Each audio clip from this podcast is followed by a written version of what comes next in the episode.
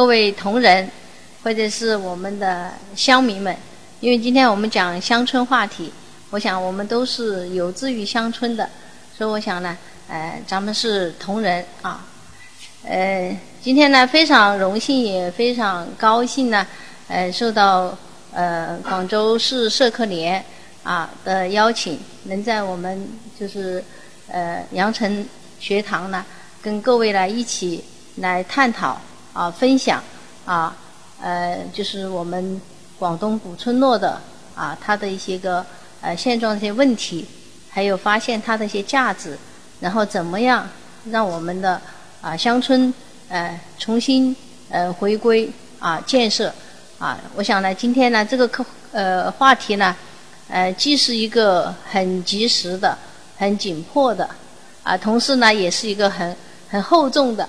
啊，我想呢，今天呢，主要是引发大家的思考，我们怎么样共同走进我们广东的古村落，怎么样共同来建设我们的广东啊新的乡村。那么今天呢，给大家汇报的题目呢，啊，就是探索古村落岭南文化的另一种底蕴。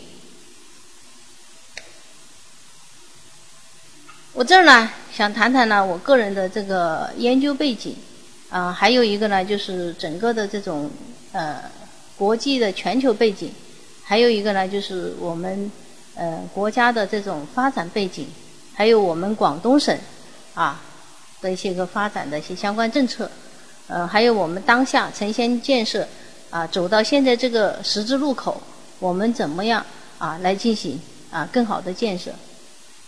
那么我我想呢。呃，今天大家都关注乡村，关注我们的文化，那确实是我们经过高速的三十年的发展以后，我们举目望望，我们能够走向世界的，能够拿得出什么东西来给世界啊走向舞台、世界舞台的，我想就是我们的文化。那么这一点呢，我自己呢是深有体会的。我想在座的各位也是。我们要说去意大利，我们是去。看它的新城还是看它的历史文化？我们去法国啊，所以我我就在想，别人到我们这儿来是看什么呢？啊，我记得零六年的时候呢，呃，一个非常呃深刻的一个体会，呃，那么那一年呢，刚好有一些德国教授到我们学校来做交流，啊，虽然他们不是搞城市规划和建筑。也不是搞专门搞文化的，他就是一个普普通通的啊教授。到我们学校来了以后呢，那么呃就是专业交流啊，就是呃完成以后，那么他就想看看啊，到了广州我要能看些什么。那我们校长说，他说朱雪梅你是搞建筑搞规划的，你带着这些专家去去走一走。那我那时候兴致很高啊，啊我第一时间就把他带着。大学城那个外环兜了一圈，我也很自豪的告诉他，我说我们这个大学城呐，啊一年多的时间，从规划建设到我们进驻，德国人睁大眼睛张大嘴巴，他觉得不可思议。在德国五年能立项，十年能动工，已经算是一个很 了不起的一个工程了。但是咱们就干起来了。然后中午我就直接就带他去了那个中信广场。那是我们广州的新地标，那时候没有小蛮腰，也没有珠江新城，那我就带他上去。上去以后，我就发现他们有点不对劲了。他们就问他说朱教授：“你是不是把我带错地方了？”我觉得德国人一向很严谨啊，但是说出这种话，我觉得还是呃挺幽默的。我就我就潜意识的就在反省自己了。我我说，呃，是把他们带错了。为什么？他们来这儿也跟我们去意大利一样的，去德国一样的，要做功课。他做了功课，他说：“他说你们广州不是两千多年的国家级历史文化名城吗？”哎呀，我我我就感觉这个文化它是多么有影响力。然后下午我就立马把他带到西关，因为刚好那段时间做一些西关的一些项目和做一些测绘。和调研，一带去了以后，这些老外啊就安静了。然后带他看看西关的那些个呃老建筑，小走走那些小巷子，再搞点西关的美食给他们吃一吃。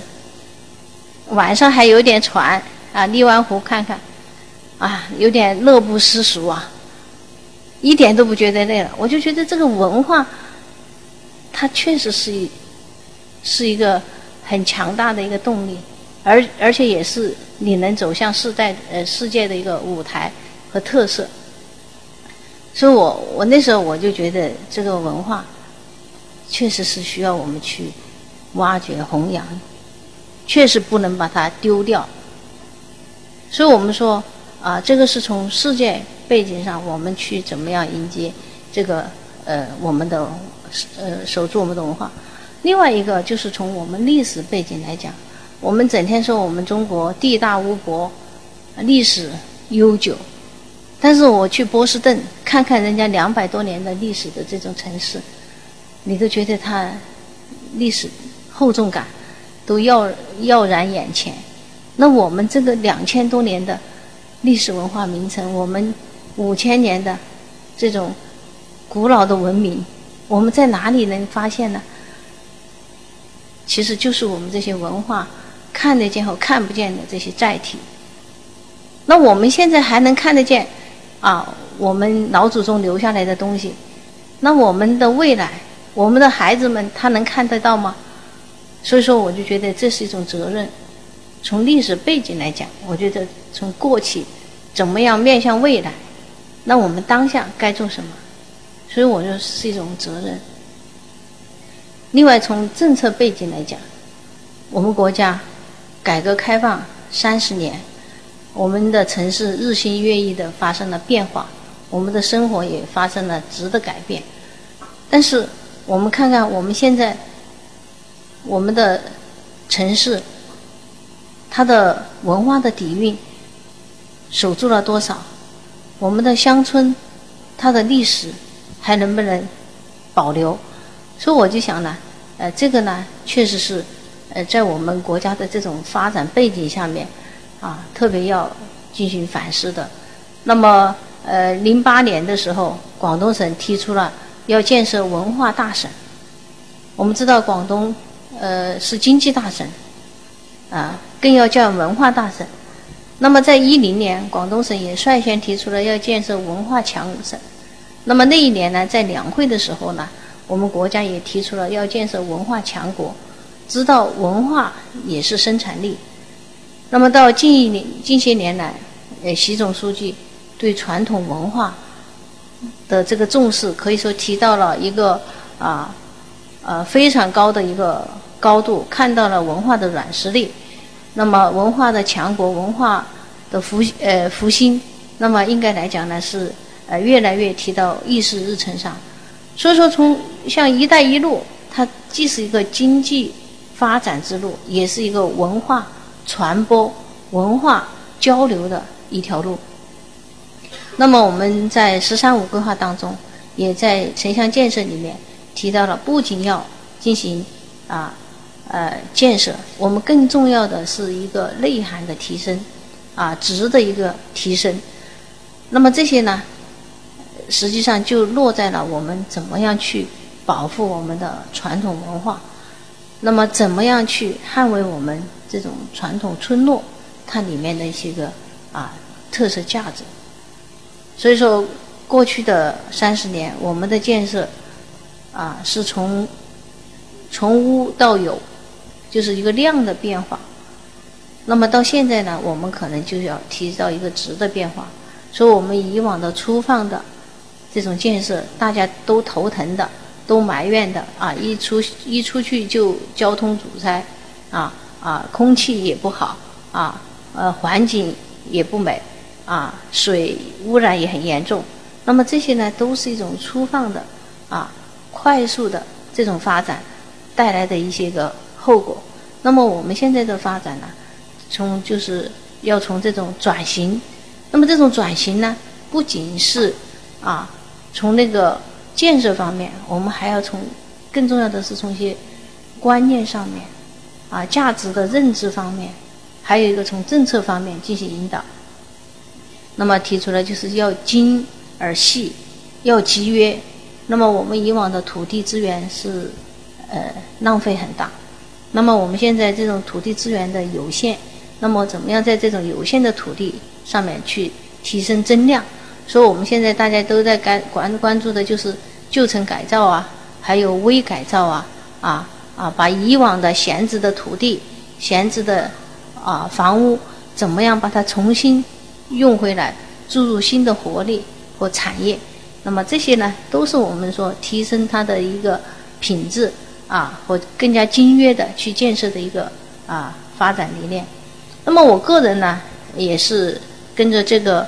时代的这种背景进行一些研究，那么最早呢就是在广州的荔湾、西关一带，啊，做呢就就文化，我觉得这个东西啊，呃，一研究一学习啊就会上瘾，啊，你就想知道它为什么，越想知道为什么，就更多的为什么就出来了，所以我就觉得呢，这个呢也是我一直坚持要做的啊这样的一个动力，然后呢。啊，刚好我们那段时间在韶关做他的一些个啊村镇的一些个建设项目，啊赶上了就是第三次文物普查。那么大家都知道，我们在以往的文物普查的时候呢，我们可能是针对单个有价值的文物进行普查，而没有对一些个聚落整体环境进行普查。那么三普的时候呢，实际上也是跟国际接轨。那么国际古迹协会呢，早就在倡导了这种啊历史乡土啊它的这种呃文文物的历史的价值啊，同时呢，它是有一些个呢，就是呃对这种环境的啊它的跟这种呃有价值文物之间的这种关系方面的这些研究。所以说呢，我们国家呢在三普呢第一次呢把古村落纳入到我们的普查对象。所以那一次呢也是非常有幸，对粤北地区韶关呢进行了一个传统村落的一个普查。那么后来呢，也呃进行一些呃，比如说福山的啊传统村落的一些普查，包括我们从从化啊，还有东莞的一些个村落的一些普查。啊，后来呢也又受那个住建厅的委托啊，对那个广东省的啊村落进行普查。那么。还有广东省文物局啊文化厅的普查啊的呃那个相关课题吧啊，对我们的委托，我们又对那个粤东、粤西地区呢进行了呃这样的一些个调查和研究。那么这一看呢，就对广东省的这个传统村落啊，就了有了一个总体的印象啊，感受呢确实是非常的深。那么我们岭南地区。它的区位背景是什么呢？我们有一句俗话叫“一方水土养一方人”，所以说不同的水土呢，它就带来了这一方人的不一样。我们说人就是跟文化相关，那么人不一样，它的文化那就有就有形成了啊不同的一个文化的一个啊特点。那么我们想这这是一张呢中国地图，那么我们岭南。啊，或者我这次呢，主要研究范围呢，虽然是说岭南呢，主要还是以广东省为主。那么广东省呢，能够代表呢岭南文化的最集中的一个呈现地。那么这块儿，那么这个三角形的这块黄黄的，就是我们广东省。啊，所以说我们广东省在整个中国的这个地图里面，就是基督之上这么一点点机油。我专门用个黄色涂出来，啊，就说这么一点点地方，它这个地方的经济的活力，它这个这个地方的这种文化的这种丰厚性，啊，怎么样重塑我们广东的这种文化自信？啊，我想呢，等会儿呢再跟大家来，呃，再来汇报。那我们可以看到，就是广东呢，它是面向南海，后面有大块的一个福地，那么，呃，通过这个五岭，把广东。跟那个中原，那么分隔开了。所以说这个地方呢，它只有既有山，又有水，啊，既有海，啊，既有呃台地和平地，所以它这个地方呢，呃，地理地形地貌啊，非常的啊丰富多元。那么曾经有人说我们广东是呃文化的沙漠，也曾经说我们是南蛮之地。那么我这儿呢，为什么要跟大家探讨这个问题呢？我觉得首先我们自己要认识我们的根，我们的自信。啊，南蛮之地呢，我是认同的。为什么？你不是都是啊？我们怎么样从一个南蛮之地变成一个有文化啊、更加有文化的这种啊？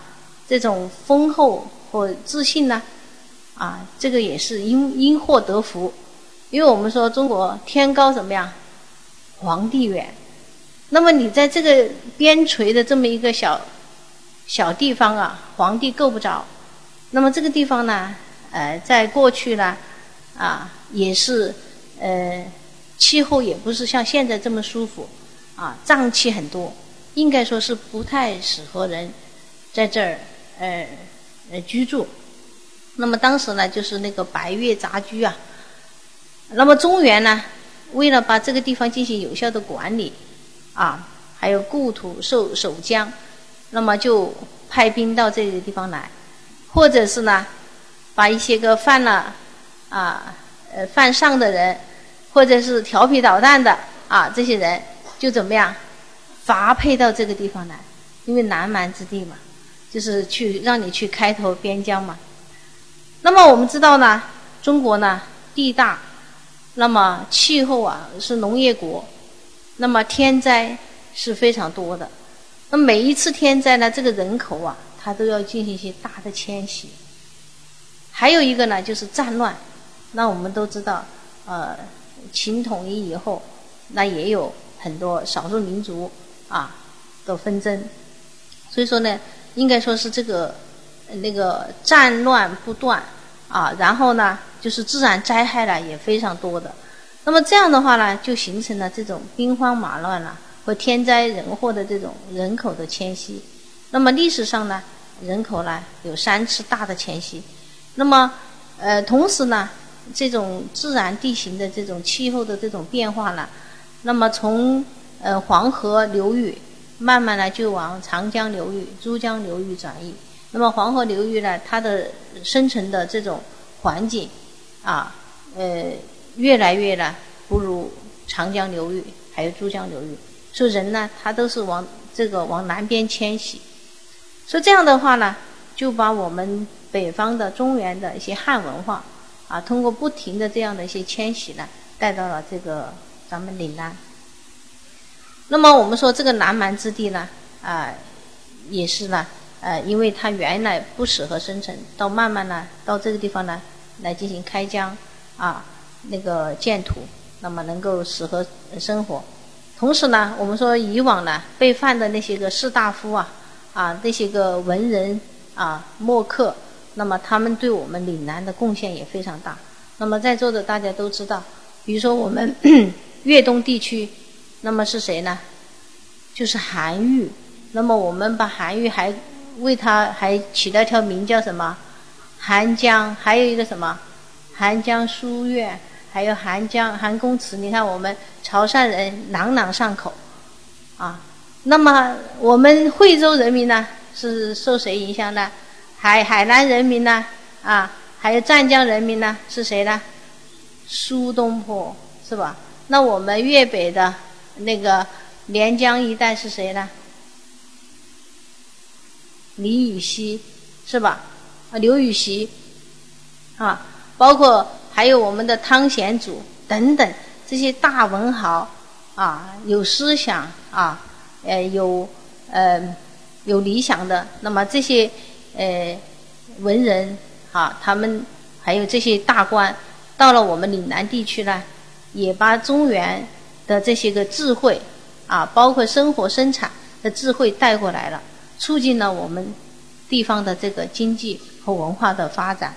那么还有我们刚才说的兵荒马乱啊，灾荒连连，能够举家迁徙到这么边远的地方来的，那都是家世都比较什么殷实显赫的啊。另外呢，呃，就是。呃，他都也是有文化的，所以说到了我们这个岭南地区呢，啊，就把我们岭南这个地头啊，把它带旺了。所以这个变得呢就非常的宜居，啊，同时呢，呃，我们刚才说了，我们这地方还面向什么？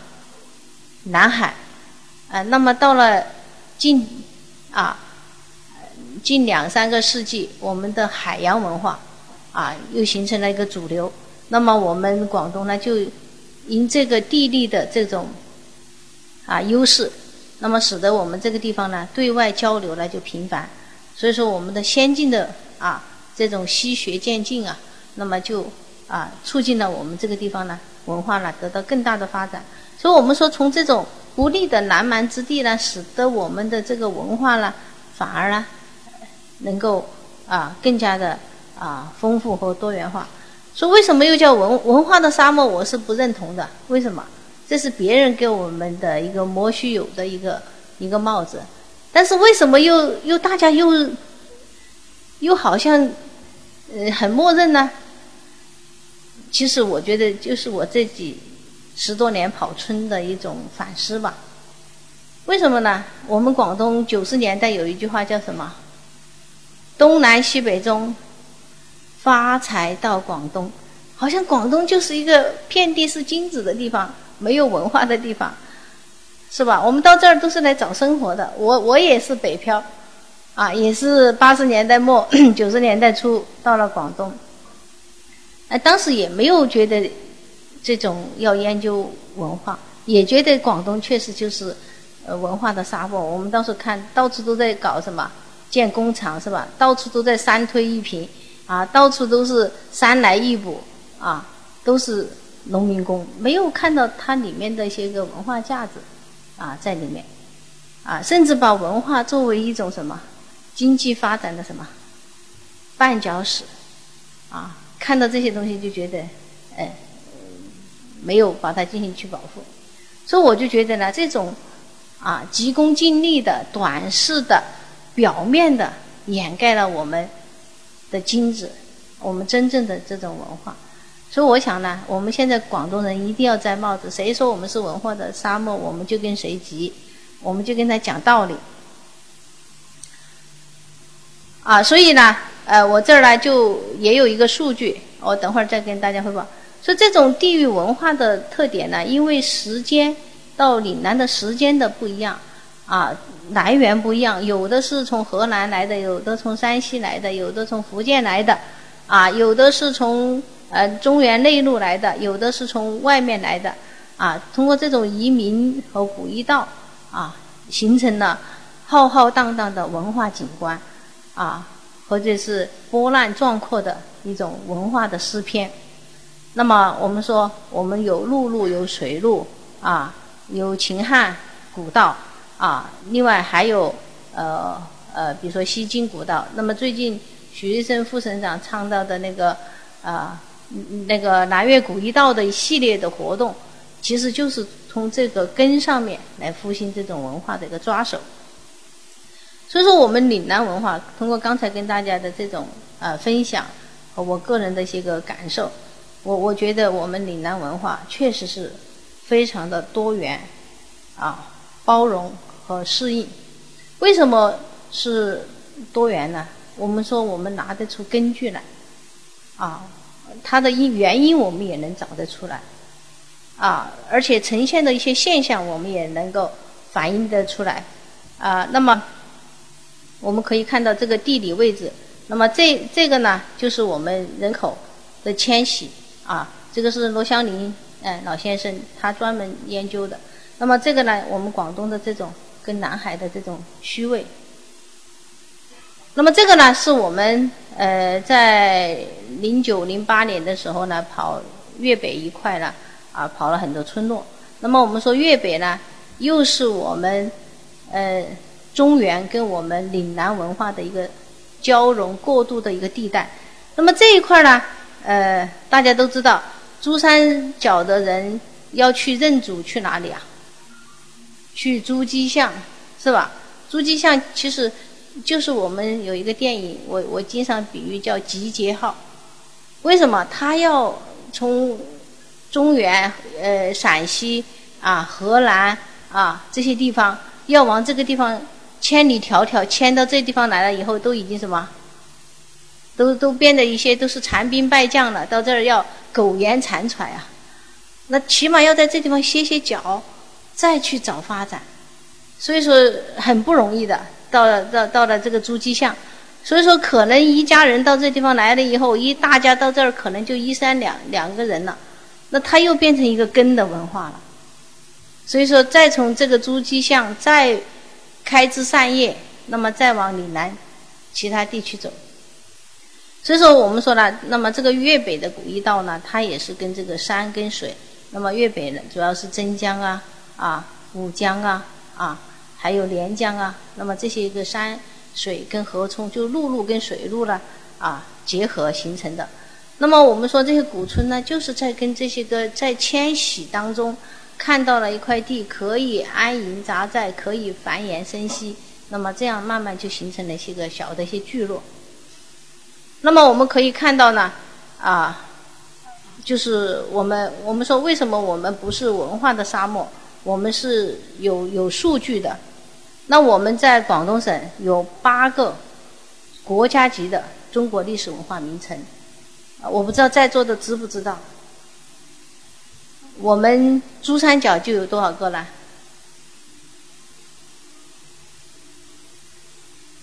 呃，我们刚才讲了。啊，这个是啊，这个是广东广东省。那么广东省呢，它是一个三角洲，是个三角地带。那么我们珠江三角洲就在这个地方，珠江出海口就在这个地方，小小的三角洲，我们有多少座国家级的历史文化名城呢？大家知不知道？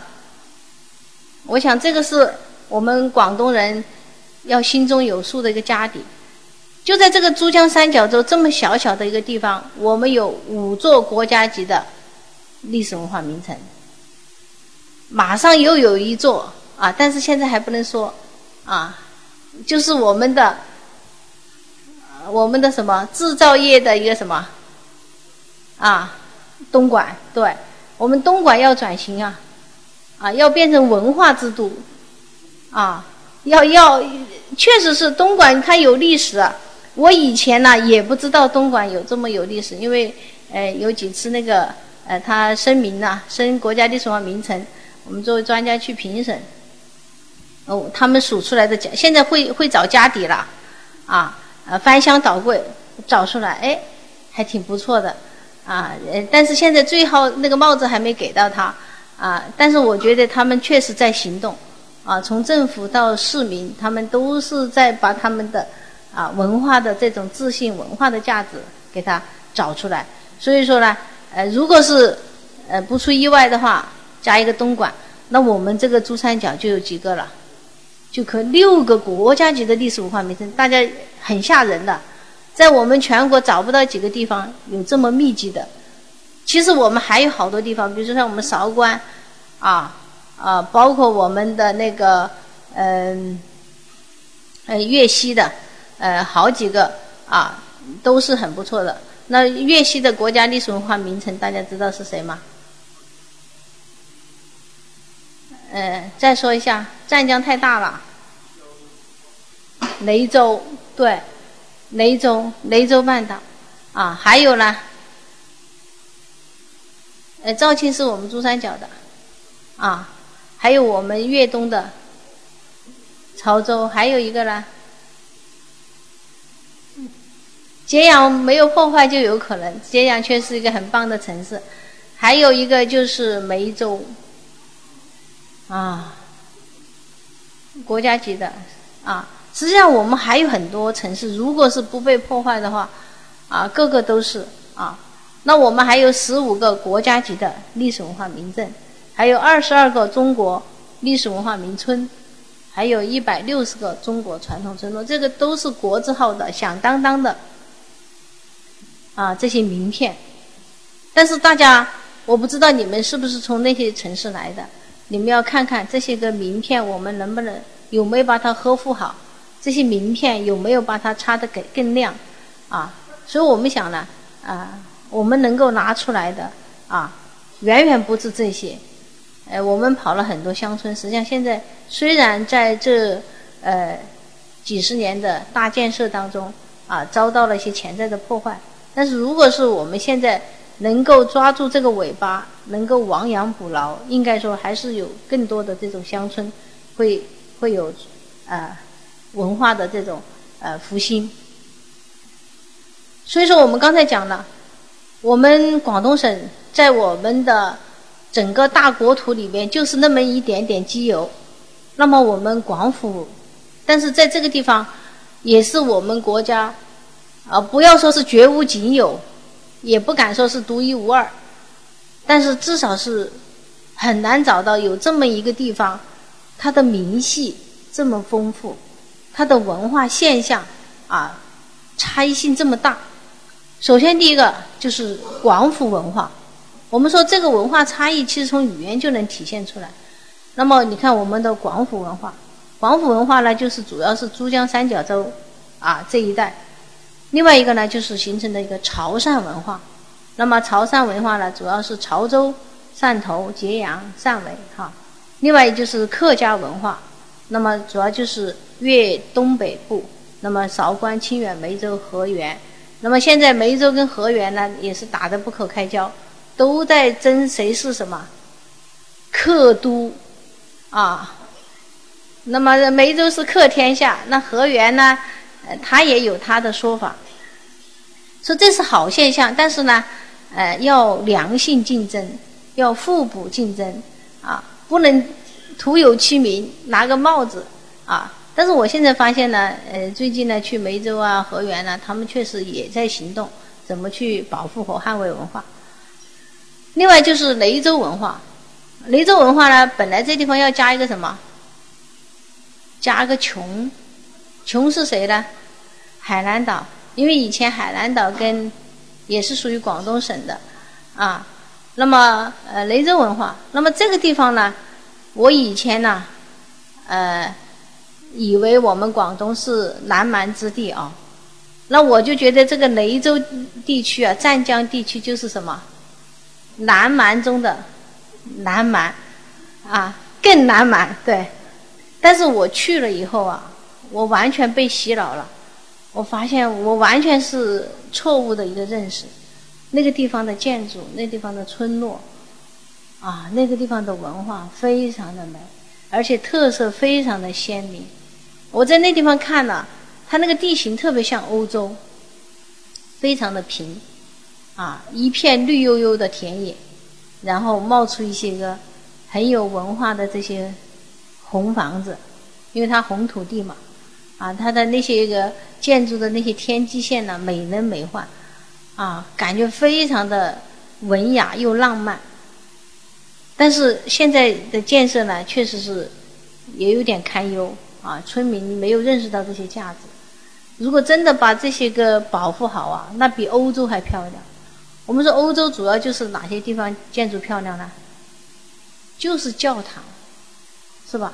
然后它的民房就很简单，但是很简单也没有关系，它的环境非常好，它非常和谐，你就觉得它很美。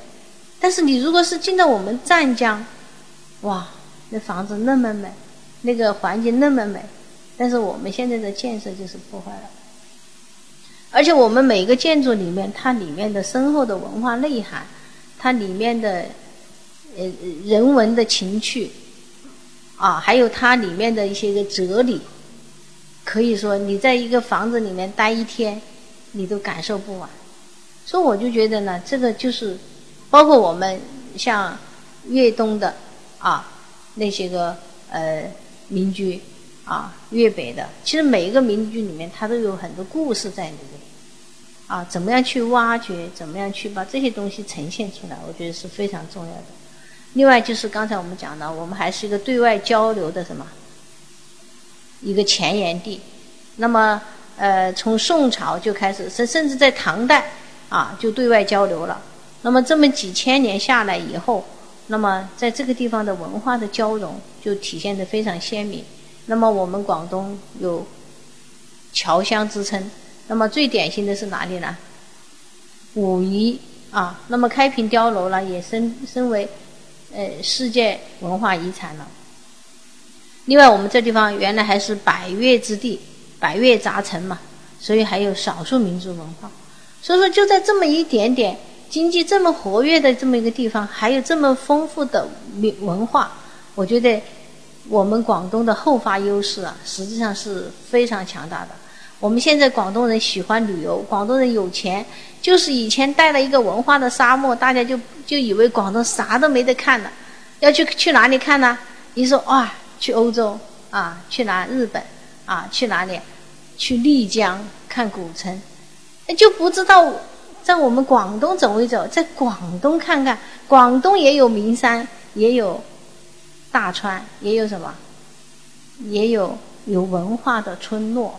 所以我觉得这一块儿啊，我觉得广东旅游管理部门、文化部门，我觉得要把这个我们广东的这种文化自信。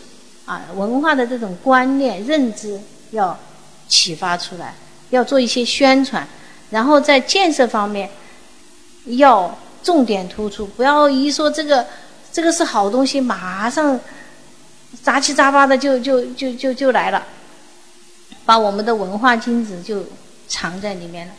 啊，包括大家都知道的那个丹霞山，是我们的什么世界名山、世界地质公园、世界文。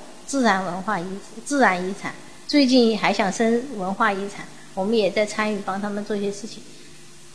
但是你去看看丹霞山，我我们当时在做丹霞山的那个景观大道的时候，我一去也是非常震撼。我说我们什么大道都不要做，就是把这条，把这个山的这个轮廓线展示出来就行了，那就是我们最大的一个，就是无为而治啊。你不要说做景观大道，我也叫两边建房子，我就要控制建设。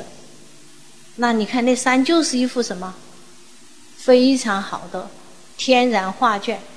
那么人画线跟丹霞山它是一体的啊。他们说，那朱教授你来做，怎么样把丹霞山的人引到我人画县城里面来，让我人画县发展？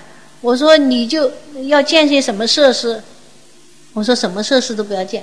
就建一点旅游配套的设施，那时候没有绿道概念哈，那时候零二年的时候没有绿道概念，但是呢，其实我们已经是按照绿道的模式，或或者是一种文化线路的模式在帮他做了，就是希望把那个人画的那个丹霞山的那个山形呐，那非常奇特的，就是一幅画卷。我从丹霞山往里县城走，我就在看这幅画，那多好啊！你这儿建个乡村民呃那个什么小房子，那儿建了完蛋了，什么都看不到，是吧？你看丹霞山，你要说那个搞一个什么大门，我什么门都不要搞，那个丹霞山那个锦江啊，两山扑面而来，就是一个天然的门呐。我们要善用自然，不是说我去想一个门，绞尽脑汁去搞国际招投标，搞个大门，搞个博物馆，实际上这些博物馆就在我们的脚下。就在我们的环境里面，这个门就是一个天然的门。我当时在在呼吁，但是当时，哎，可能认识不到这些，我我就觉得这些个呢，实际上我们要善用地理知识啊，然后用好老祖宗的这种文化。那么我们说，呃，刚才讲了这么多的不同的明细，这么多不同的文化。那么它们呈现出来又是什么样的呢？那我们说广府的村落，那么这种舒适布局的啊，这种村落啊，反映了它跟自然、跟气候、跟人的能力之间的这种关系啊。另外一个像潮汕村落，我们说潮汕最不缺的是什么？潮汕最不缺的就是人。我们随便去一个村，都是上万人的村。啊，还一个姓呢？为什么潮汕人？所以说计划生育啊，到潮汕都做不通啊。这说明潮汕人的远见早就把二胎放开了，啊啊，所以我我就觉得呢，在潮汕地区呢，它这个这个房屋的密集性啊，就体现出来潮汕呢，它的人口众多，土地资源非常缺乏，所以怎么样？这个其实就是很好，我们要学习老祖宗的怎么集约去建设，啊，怎么样进行一些这个邻里关系的一些和谐？我们可以看到这种密集的这种村落式的这种布局。那么它也分，比如说啊，有些个呃，就是说呃人口稍微少的、钱少一点的，那他可能做的简单一点啊啊，也更像我们广府一样的三间两廊啊，他可能就是爬狮啊啊，再有些试点金呐啊，规模再大点的四马拖车啊啊，家庭人口呃。呃，规模再大的，再搞个什么，啊，百鸟朝凤啊，啊，这些，它实际上就是一个生长的一个理念，一个持续的一个发展观。所以，它以前的这种建设都是有规矩的，是有规划的。